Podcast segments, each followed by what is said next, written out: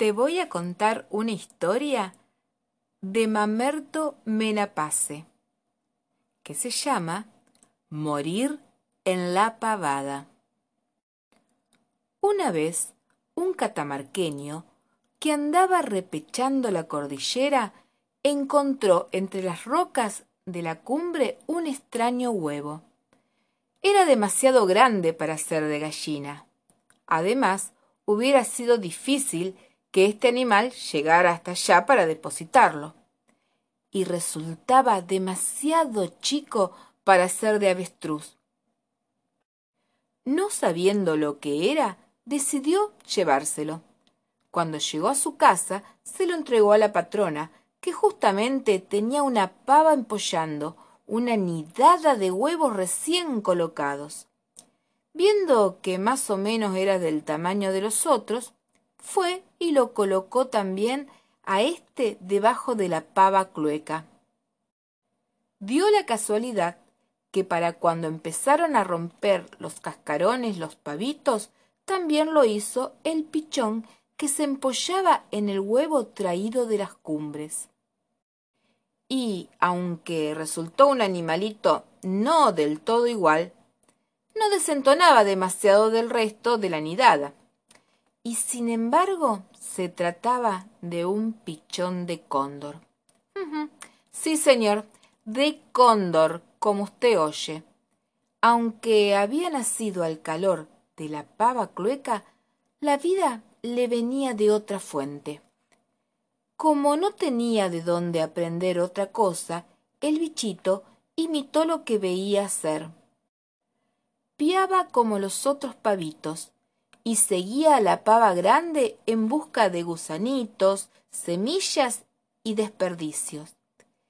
Excavaba la tierra y a los saltos trataba de arrancar las frutitas maduras del tutiá. Vivía en el gallinero y no tenía miedo de los cuscos lanudos que muchas veces venían a disputarle lo que la patrona tiraba en el patio de atrás, después de cada comida que sobraba. De noche se subía a las ramas del algarrobo por miedo a las comadrejas y alimañas. Vivía totalmente en la pavada, haciendo lo que veía hacer a los demás pavos. A veces se sentía un poco extraño, sobre todo cuando tenía oportunidad de estar a solas. Pero no era frecuente que lo dejaran solo. El pavo no aguanta la soledad, ni soporta que otros se dediquen a ella. Es bicho de andar siempre en bandada, sacando pecho para impresionar, abriendo la cola, arrastrando el ala. Cualquier cosa que lo impresione es inmediatamente respondida con una sonora burla. Cosa muy típica de estos pajarones, que a pesar de ser grandes, no vuelan. Un mediodía de cielo claro y nubes muy blancas allá en las alturas, nuestro animalito quedó sorprendido al ver unas extrañas aves que planeaban majestuosas casi sin mover las alas. Sintió como un sacudón en lo profundo de su ser, algo así como un llamado viejo que quería despertarlo en lo íntimo de sus fibras.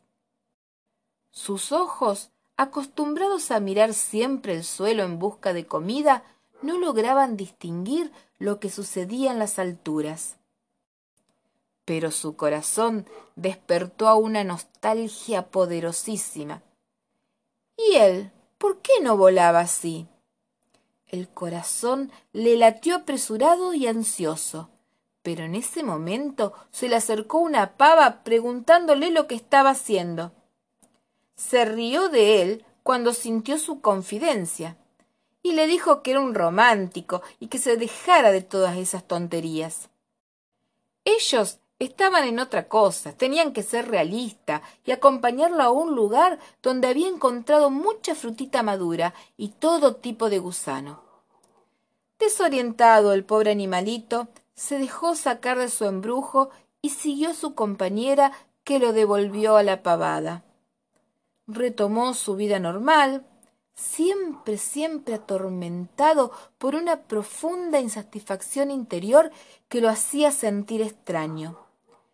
Nunca descubrió su verdadera identidad de cóndor, y llegado a viejo, un día murió. Sí, lamentablemente, murió en la pavada así como había vivido. Y pensar que había nacido para las cumbres. El epitafio de su tumba decía, Te recordaremos siempre como el pavo que eras.